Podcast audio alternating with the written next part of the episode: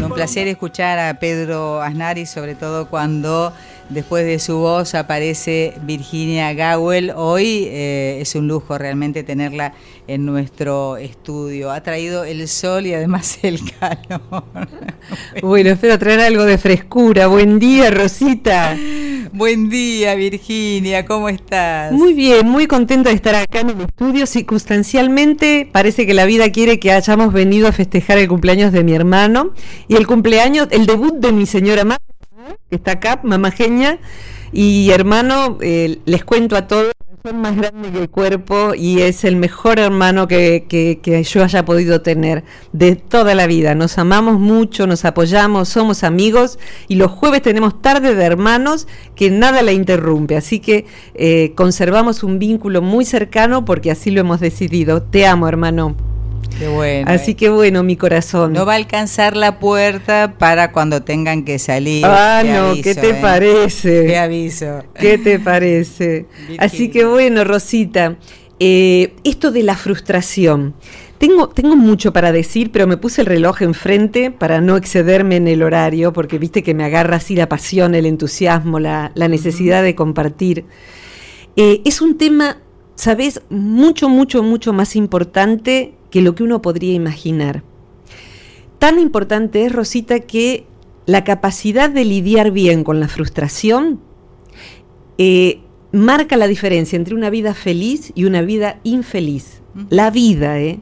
O sea, una persona que no sabe lidiar bien con la frustración se encuentra con una vida plagada de desgracia, plagada de malestar y con escaso aprendizaje. Y hacia ahí quiero ir porque, bueno, vos sabés que esta columna que sostenemos desde hace tanto tiempo con tanta alegría, eh, lo que más queremos es acompañar a la gente a que se despliegue. Entonces, hay un estudio que se ha, hecho hace mucho tiempo con niños. El estudio es muy simple. Hay muchos estudios que se hacen con niños y por supuesto son estudios no cruentos, menos cruentos que la escuela, por ejemplo. Eh, se pone a un niño, se le avisa que va a estar un ratito solo, cinco minutos solo, tranquilo, eh, que tiene dos posibilidades.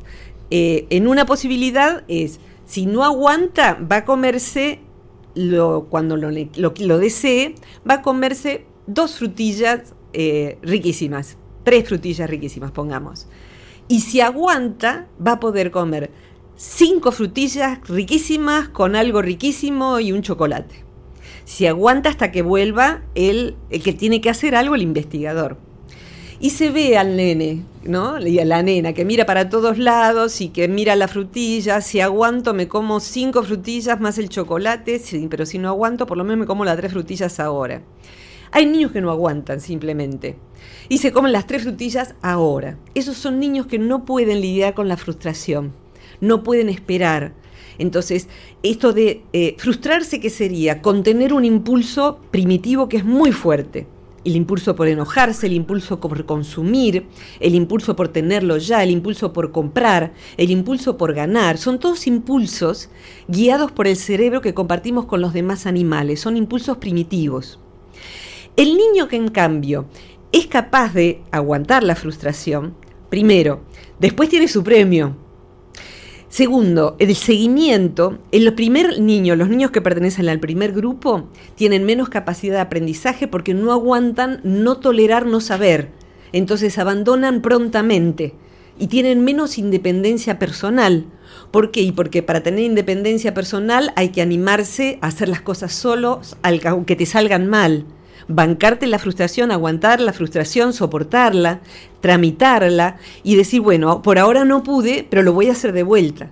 Y ese chico va logrando, a medida que se vuelve adulto, mayor madurez, mayor independencia. Y puede tolerar la frustración de elegir una carrera que no era y dejarla para empezar otra que sí era.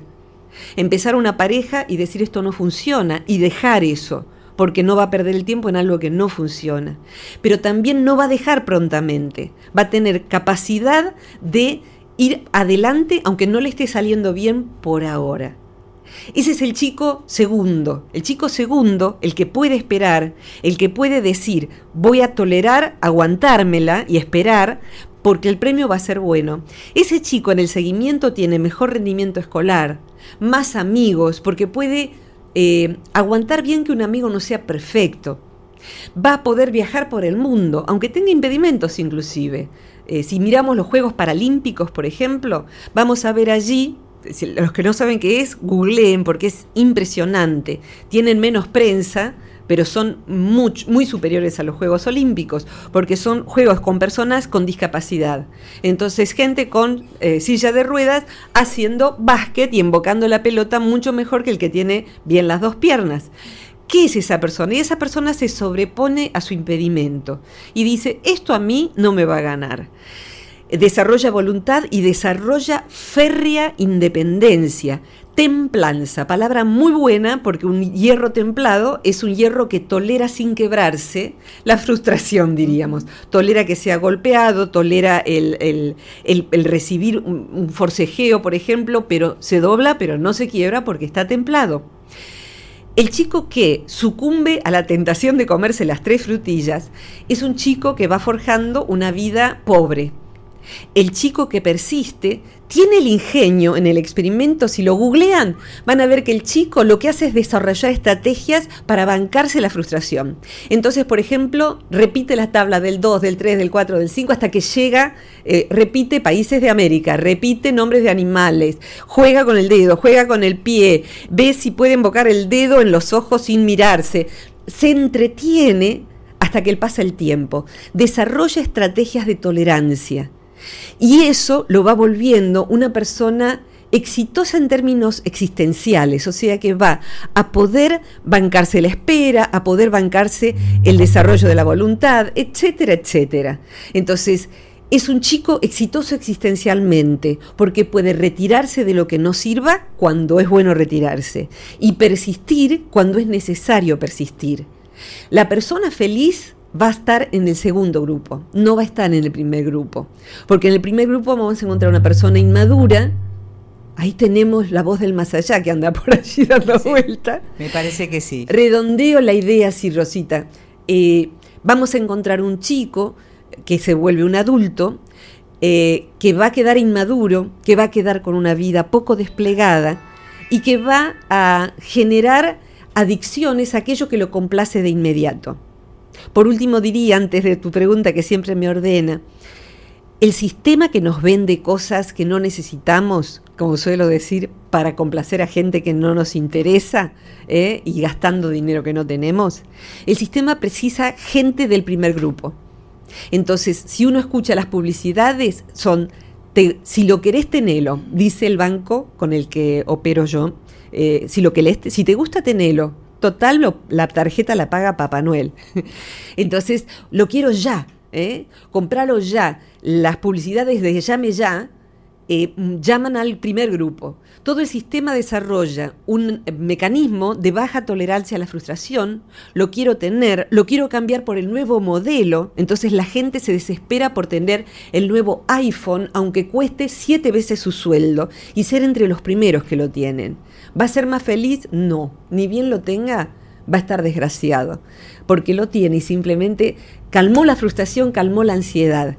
El sistema nos vende más comida tóxica y mucho más de la que necesitamos comer. Hay ahora he visto una publicidad de fiambre, que es lo peor que uno puede comer, por eso a los muertos en Argentina se les llama un fiambre. El fiambre es lo recontramuerto, tóxico para el... Y mm, la publicidad muestra un fiambre inmenso y dice el eslogan, nacimos para esto. Yo me quiero morir, si nací para comerme eso, y eso es todo el sentido de mi vida, estoy en el horno.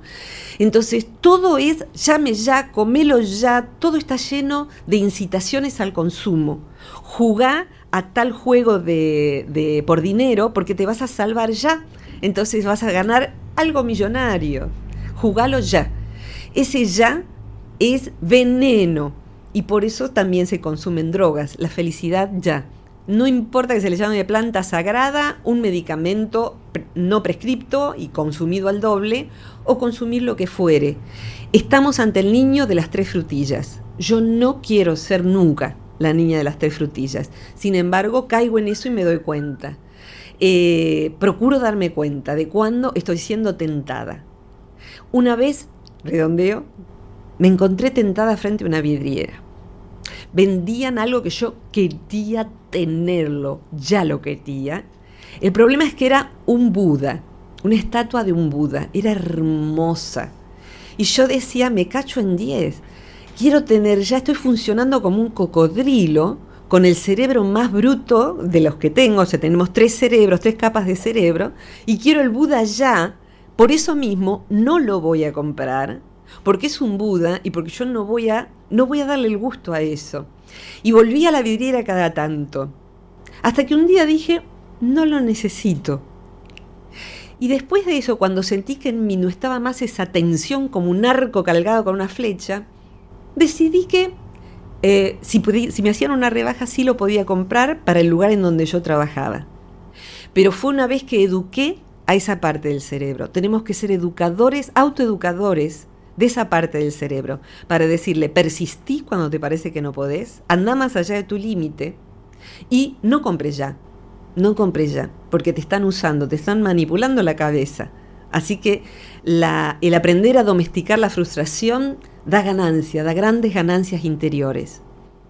Rosita, ayúdame, por favor. Sí, eh, hablaste del primer grupo, que es el que no, no sería lo conveniente de acuerdo, ¿no es cierto?, al nivel de frustración que una persona puede llegar a tener. Y yo pensaba, ¿por qué razón, eh, creo entenderlo, pero me gustaría que vos lo respondas, ¿por qué razón desde generaciones atrás como las nuestras, esto se podía lograr, ¿no es cierto? Y ahora, en este momento, es eh, complicado. Perfectamente. ¿Querés que vayamos después de la tanda? Sí, sí, sí, sí.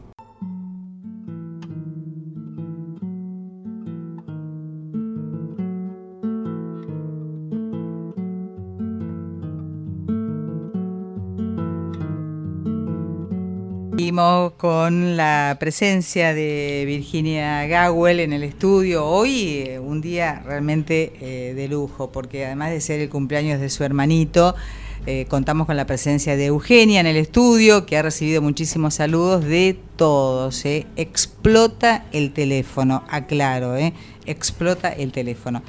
Seguimos con Virginia, quedó una pregunta en el aire. Quedó la pregunta en el aire. Sí, ¿Sabés que hay un documental que ya estoy eh, recomendando al que, a todo el que tenga ganas? Está con distintos nombres y está subtitulado, se llama El siglo del yo.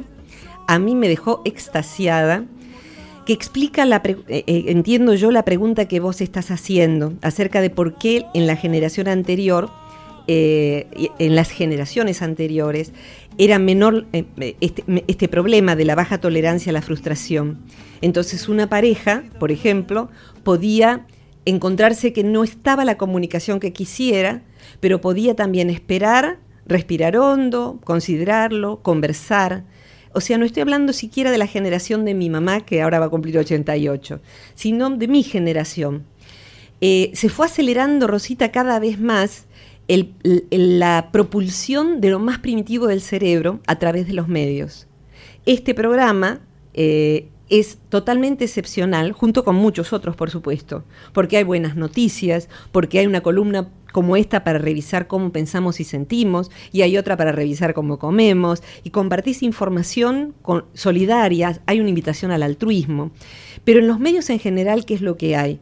Invitación al chisme, invitación a la agresividad, invitación a todo lo que hace el cerebro más primario. entonces, allí es donde se gestiona lo quiero ya.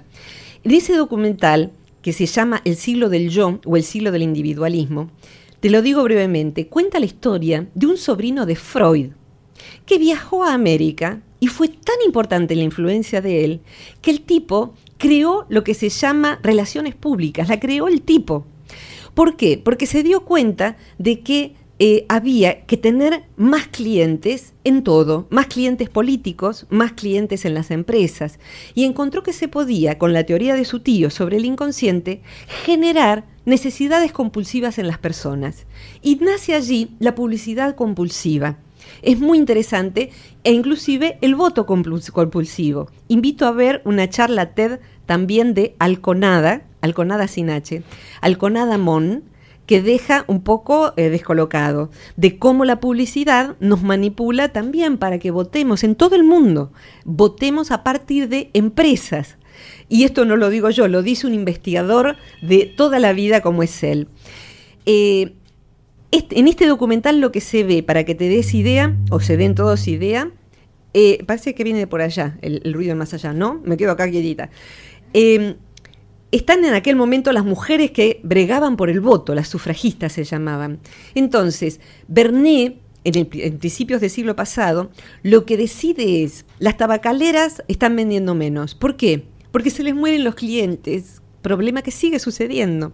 ¿Cómo podemos hacer para que si se mueren los clientes no perdamos? Claro, las mujeres debieran fumar. ¿Cómo hacemos para que fumen las mujeres que no fuman porque eso es cosa de varones? Generemos que en el feminismo las mujeres fumen. Entonces, las mujeres que querían el voto se sacan una foto en una marcha mostrando que en el portaliga llevaban una cajita de cigarrillos. La antorcha de la libertad le llaman. La antorcha de la libertad en Estados Unidos. A partir de ahí empezás a encontrar, si buscas en internet, publicidades de las marcas de cigarrillos donde se ven mujeres fumando como símbolo de sé vos misma. Y de ahí, gracias Bernet, te debemos muchísimas mujeres que han muerto de cáncer de todo tipo, gracias a vos, estés donde estés. Estarás pagando lo que se debe, cada deuda en este mundo. Pero bueno, así nos manejan el cerebro. ¿Nos maneja el sistema o nos autoeducamos, Rosita? Inclusive para la salud. El sistema lo que mueve es el cerebro de reptil que tenemos adentro. Eh, y ahí Zoe trae una pregunta divina, así que con sus 17 años, Zoe Gawel, divina, hace la pregunta al aire porque me la hizo en el entretelón eh, y me parece esencial. Sí, mi pregunta es si la frustración está relacionada con la ansiedad y con esos problemas de, no saber cómo lidiar con esa ansiedad. Totalmente, en muchos sentidos, gracias, es, es, muy aclaratoria, me lleva a un punto central. Eh, por un lado, no queremos frustrar las expectativas sociales que los demás tienen sobre nosotros. Entonces tenemos que estar musculosos los varones, eh, nosotras las mujeres, de todo, con todo el estereotipo de nuestra cultura. Entonces no, no toleramos la ansiedad y la frustración de pesar más o menos de lo que deberíamos.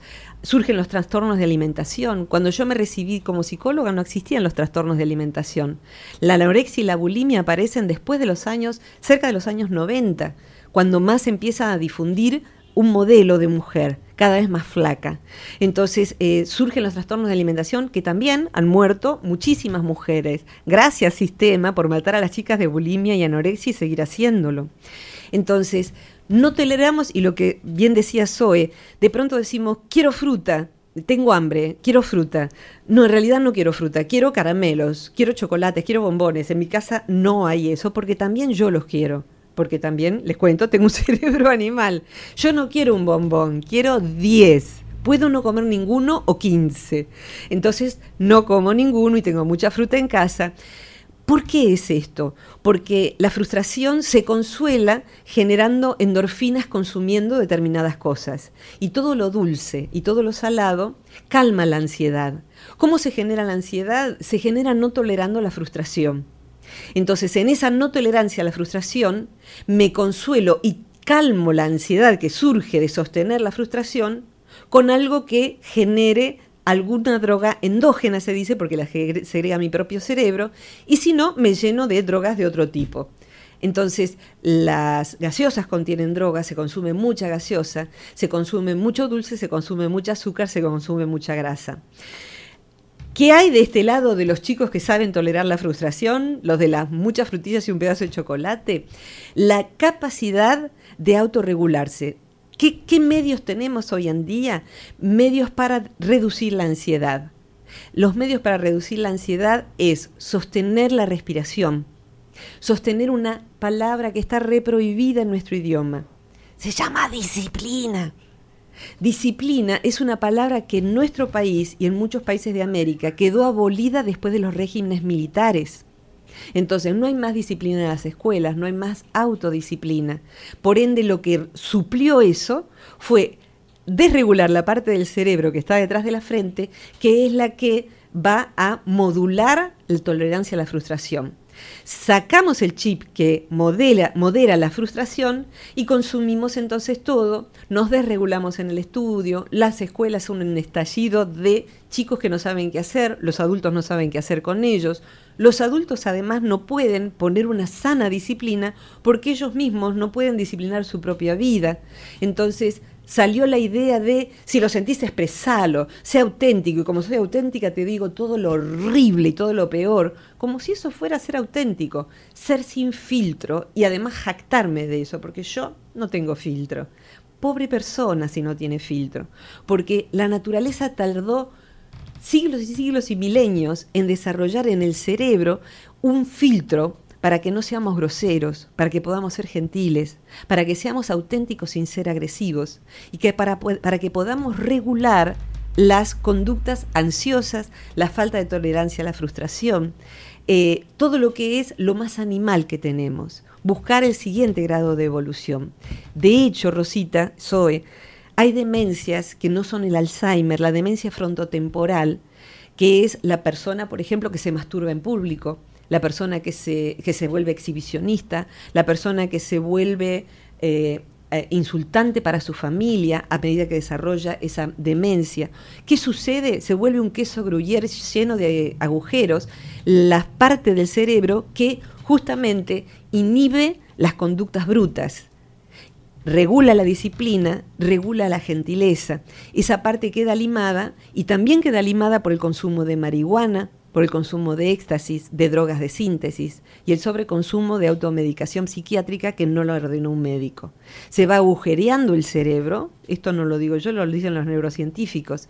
Entonces la persona empieza a carecer de voluntad, por ejemplo con el cannabis, empieza a carecer de voluntad, empieza a no tener disciplina y empieza a volverse útil al sistema y empieza a perder lo que yo llamo mi vida. Y a perder las cinco palabras o cuatro más importantes que uno puede decir. Sobre mí son cuatro.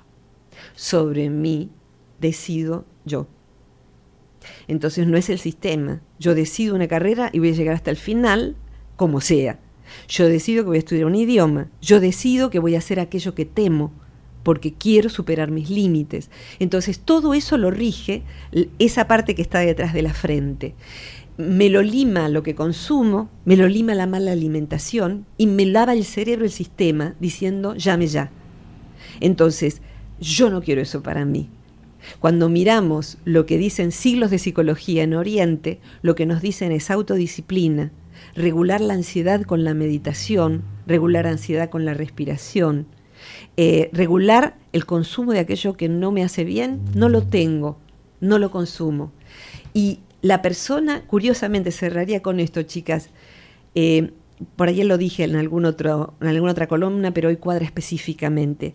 En un seminario de budismo laico, de psicología budista, que es de las más antiguas y las más eficaces, diría la otra vez mi ahijada que es budista y vive al pie de los Himalayas, eh, la querida Melissa Biondi, la pueden buscar, googlear y encontrar sus textos.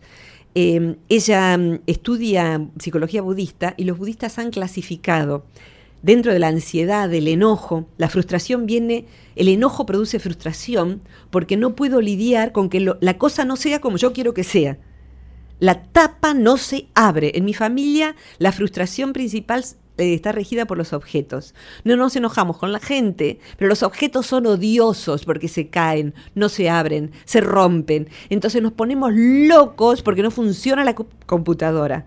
Y es el momento en que podemos lanzar un insulto a los Gawel-Tonsky. Yo no quiero eso para mí porque ahí subió el cortisol del colesterol y el todo me subió. Entonces, ¿cómo podemos hacer? Como sé que ese es mi disparador, si puedo, respiro, me aparto, leo algo que me tranquilice y vuelvo a abordar el problema. Vuelvo al budismo. Enojo, frustración, ansiedad. Los budistas tienen clasificadas, esas se llaman aflicciones. ¿Saben cuántas?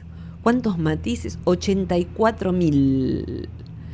Eso significa saber observarse y distinguir esos matices y aprender a no dejarse llevar por ellos. Si tengo ganas de decir un chisme, respiro hondo y elijo no decirlo.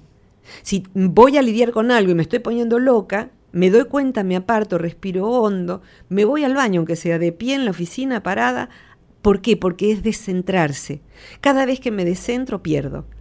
Entonces, lo que dicen los budistas es que la base de la felicidad es la disciplina.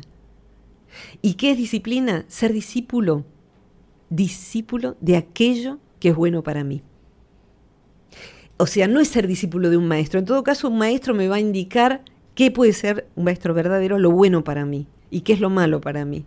Entonces, ser discípulo firme de aquel propósito que yo he tomado. A veces me voy a desviar. Cuando eso sucede, ¿qué hago? Comienzo donde estoy. Estoy comiendo dulce, por ejemplo. Eh, bien, no es bueno para mí.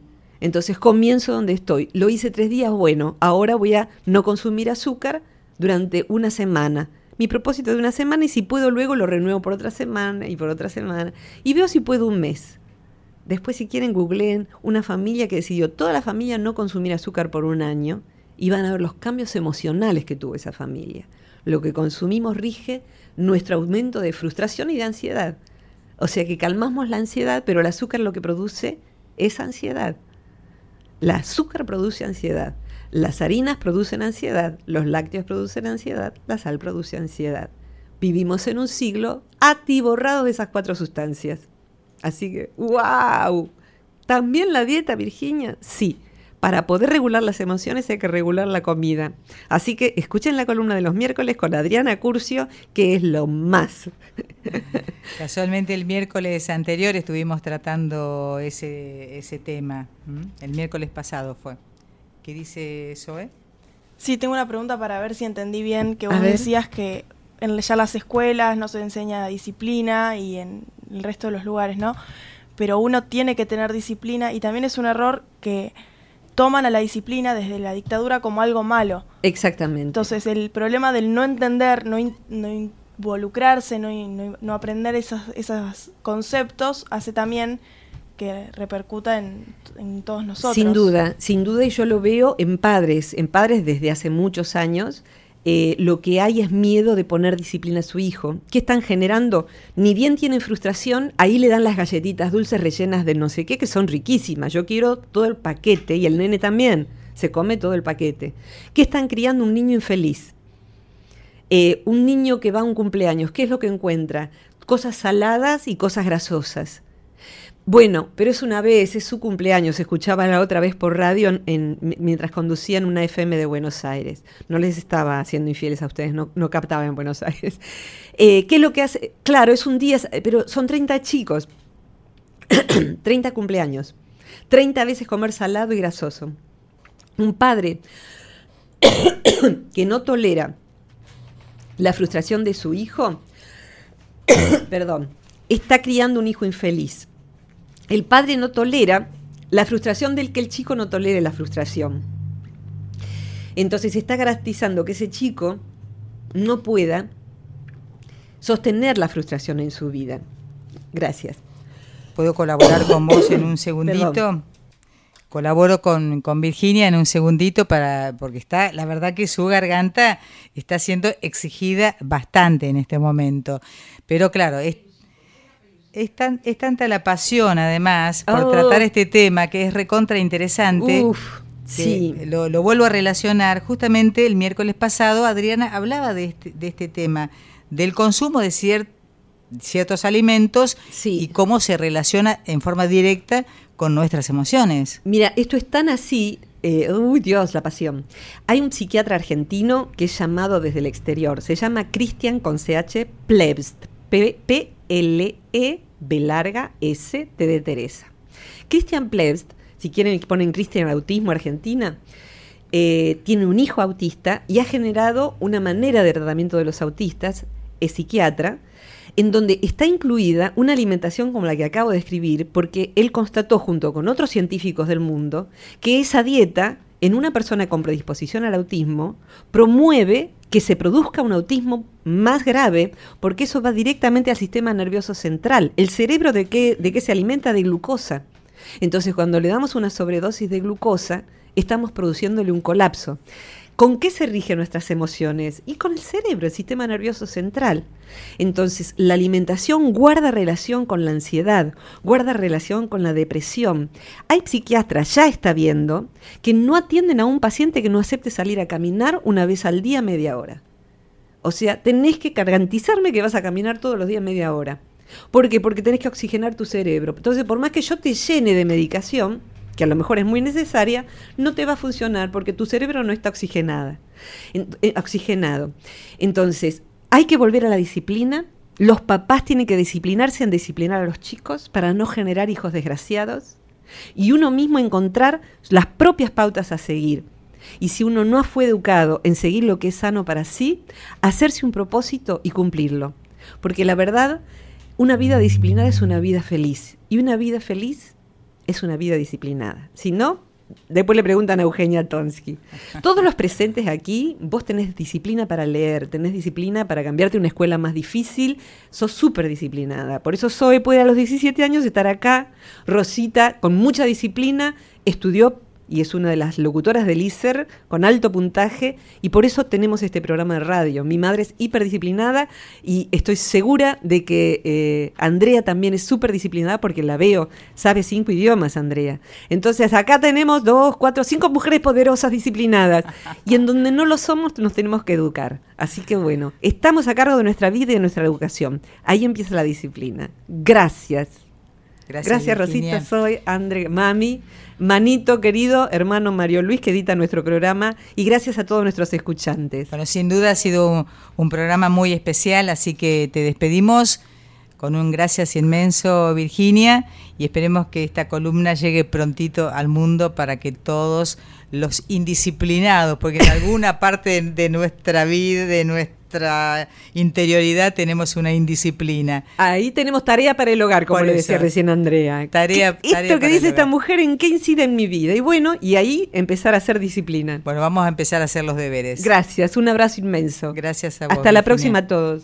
La próxima será desde casa, como siempre, ¿no? Contacto Supongo que sí, esperemos que sí, gracias. Y de paso recordamos eh, cuál es el número de teléfono para los que quieran plantear o postular algún tema. Por favor. Para quien está afuera es el más 54 9 23 23 526497. Y siguen postulando, así que están todas las columnas anteriores en el sitio del Centro Transpersonal de Buenos Aires. Hay mucho material gratuito, están en YouTube, así que no hay como no encontrarlas y ahí está el teléfono también. Así que bueno, eh, manden temas, manden temas. Un abrazo grande a todos. Chao Virginia. Chau, chau.